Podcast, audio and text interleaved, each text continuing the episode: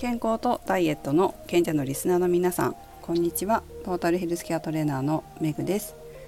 昨日九段下の東京産業保険総合支援センターというところで熱中症の予防と対策の講習を受けに行ってきました。まあなんか知ってそうで知らないことだったり新しい情報があったりするかもしれないので、えー、勉強しに行ってきたんですね。で皆さんにも何かね役に立っていただけたらと思いちょっとお話ししていきます。まあ、ブログとインスタの方にはアップしたので、えー、読んだ方もいらっしゃるかもしれませんがスタンド FM でも話していこうと思います。まずですね私があそうなんだって思ったことがあって、まあ、知らなかったんですけどやっぱりこう暑さに人間の体が慣れるのにはやっぱ時間がかかるみたいなんですけど7日以上かかるんだそうです暑さに慣れるのにね7日以上かかるんですって。で、まあ、7日ぐらい経って暑いことに慣れたとしても涼しい場所に4日以上いると元に戻っちゃうんですって。つまり今今っていうか今日なんか東京涼しいんですよ。雨も降っていて涼しいんですけどこういう日が、まあ、これまでずっと暑かったのにまあ、涼しくなって4日以上続くとまた暑さに慣れるのに時間がかかるよっていうことですね。ああそうかと思ってねなんかそういうことってないですか？この間もあのスタンド FM で前回かな？体の声聞きましょうなんて話を少ししたと思うんですけどそういう時はやっぱりこまめに自分の体の声聞いてあげる必要があるかもしれませんね。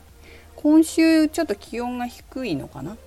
気温が低いのはいいんですけどまた暑くなった時に順応させていかなきゃいけないので、まあ、7日以上かかるんだっていうことを視野に入れながらケアを自分のために体のケアをしていく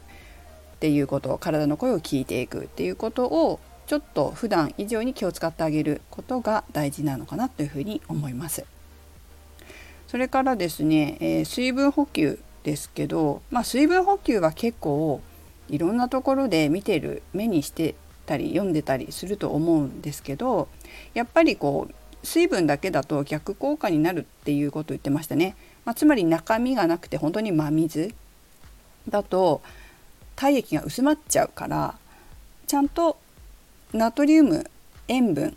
まあ塩分ですよね塩分とか糖分を含んだ水分補給をした方がいいということでした。水だけだと体液が薄まっちゃうんですって。あそうですよね。で体液が薄まると体は濃度って決まってんですよ。体液の濃度とかって体って。だからその濃度に戻すために発汗したりして一時的に喉の渇きが止まるんですって。濃度を戻すから。ただ結局次第にまた体液不足になっていくということでした。だから中身の入ったねものを飲みましょうっていうことだったんですけど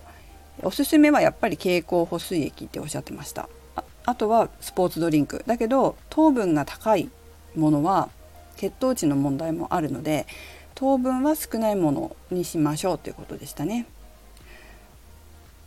コーヒーとかお茶はカフェインが入ってて利尿作用があるからもちろんダメです。お酒もそうですね。利尿作用で水分が失われてしまいます。それから牛乳。牛乳は私ちょっとね他の方がいいって言ってたのを最近見たんですよ。血液が増えるからいいみたいなこと言ってたんですけど熱中症対策としては体温を上げて発汗を増やしちゃうから、まあ、良くないっていうふうにも言ってました。牛乳はちょっと疑問ですね。麦茶はですねまあ悪くないんだけど塩分がないからハードな仕事をしてる方外で汗かいて仕事される方とか運動してる時には不適って言ってました。室内で静かにしてる分にはいいのかな。それから甘いジュースさっきもスポーツドリンクで糖分が高いと血糖値急に上がったりするから良くないですってって話したと思うんですけどこの甘いジュースもそうですね。急性糖尿病の可能性とかって言ってましたのであんまり甘すぎるものもおすすめはしないそうです。で喉が渇いたって感じる前にやっぱり飲むっていうのが大事だと思います。本当これ何回も結構聞いてると思うんですよ。喉が渇いたって感じた時は遅いって。でも私ちょっとやっぱり人見てるといろんな人見てると喉が渇かないと飲まないなと思います。私結構飲むんですよ。喉が渇いたって感じるタイミングが早いのかもしれないんですけど結構こまめに水を飲むんですね。水っていうか水分補給するんですけど意外と私よりも早く水飲む人水分補給する人って運動しててもですよ。いない。あんまりいない。私自分でトレーニングしてたら多分3セットトレーニングするとしても1種目ね2回ぐらいは飲みますもん。1セットは我慢できるけど多分2セットぐらいやったらすぐ水分取るみたいな。で3セット終わったらまた飲むみたいな感じですごい飲むんですよ。で水分ってやっぱダイエットにも必要なんですよねお水ってねなので、えー、ぜひ水分補給をまあ運動してたら特にこまめに飲むようにした方がいいと思います意外と分かってるようでできてない人の方が私は多いなっていうふうに見てて思うので、えー、ぜひ喉が渇く前に自分ちゃんと飲んでるかっていうのを確認してみてください。いや私より早く飲む人そんないないもん。結構飲んでくださいね飲みましょうって言われないと飲まない人多いので、まあ、遠慮してるのか分かんないですけどいいですって言われることもあるので意外と普段も飲んでないんじゃないかなっていうふうに思います。ぜひ早めに早め早めにこまめにですね摂取するようにしてください。はい、それから熱中症になりやすい人っていうのが特徴があるそうです。朝食食べない人これは水分とか栄養不足ですね、まあ、電車の中で具合悪くなったりする人が出てくると思うんですけど大体こう朝食食べてないっていうことがあるようです。それからお酒を飲み過ぎた時これはさっき言いましたけど脱水になりやすいってことですね。それから睡眠不足の人睡眠不足ももちろん良くないですね、まあ、筋肉とか結構あのちゃんと働かないですからね睡眠不足だとね。あと持病のある人。前にも熱中症になったことがある人。自分で健康管理できない人もこれそうこれ言っちゃったら終わりだなと思うんですけど でもいますからね自分で健康管理できない人。やってほしいっていうかねやってほしいっていうかそうなんだけどやってもらうことが愛だと思ってたりするとそういうやってもらうことが愛人にやってもらうと自分は愛されてるみたいに感じちゃうような人は結構注意が必要だと思います。あとは我慢しすぎる頑張り屋さん。我慢しすぎってねダメなんですね。何でもしすぎたらいけないんですよ。我慢はする必要はあるけどしすぎたら何でも悪になりますので、えー、我慢して頑張頑張ることが良いこと全て良いこととは限りません。しすぎることは良くないので、えー、気をつけてください。あとはですね熱中症かなと思ったらということで熱中症には3つの段階があるそうです。で3つの段階のうちの、まあ、軽い初期っていうのはどんなことが起こるかっていうと手足がしびれたりめまいがしたり生あくび筋肉のこむら返り、まあ、足がつるとかですね。それから大量に汗をかく気分が悪かったりぼーっとする、まあ、こういう時はまだ軽度らしいんですよ。なのでえ涼しいところで安静にして衣類を緩める。それから体を冷やす。太い血管がある首筋や脇の下足の付け根ですね。それから水分補給しましょう。経口補水液やスポーツドリンクなど冷たいものを少しずつ飲みます。でですねこれポイントがあって真水はダメだそうです。まあ体液薄まりますからね。それから吐いたりするので大量に一気に飲ませないようにということでした。飲まないようにか。っていうことでした。だから少しずつっていうのもポイントだそうです。真水はダメです。ちょっとずつ飲みましょう。経口補水液とかスポーツドリンクってことですね。でそれでもあの改善しないとかだんだん悪くなるっていう場合もしくはもう心配になっちゃったら迷った時そしたらもう必ず119番呼んでください救急車呼びましょう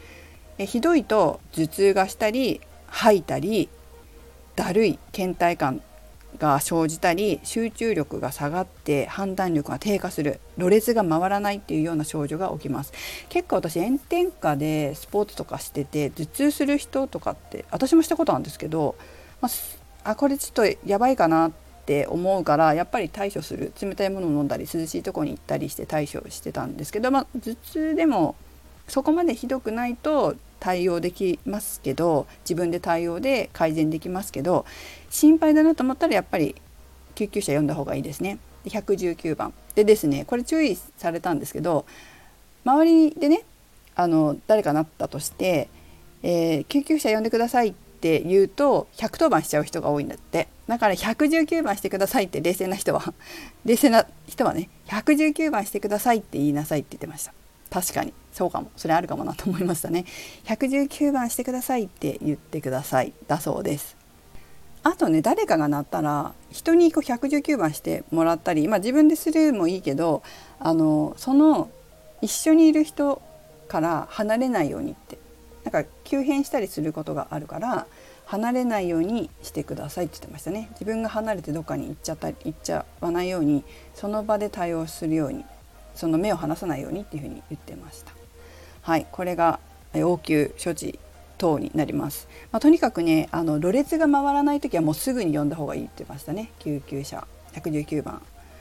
はい。でも私思うんですけどやっぱり日頃から体の声を聞いてこまめに対応していれば大きなことにはならないと思いますからこういう注意を頭に入れてちゃんとあなたのボディーボイス体の声を聞いてすぐに対応するという習慣を身につけてもらいたいなと思います。こまめに耳を傾けましょう。特にこれからまた暑くなる時注意必要だなっていうのをちょっと心の片隅に置いといてください。そうするだけでも結構違うと思いますんでね。是非あボディボイスボディボイスっていう風に思っていただければと思います。はい。えこういった情報は是非周りの方にも教えてあげてください。ブログなんかももうちょっと詳しく書いてありますので見てみてください。それではメグでした。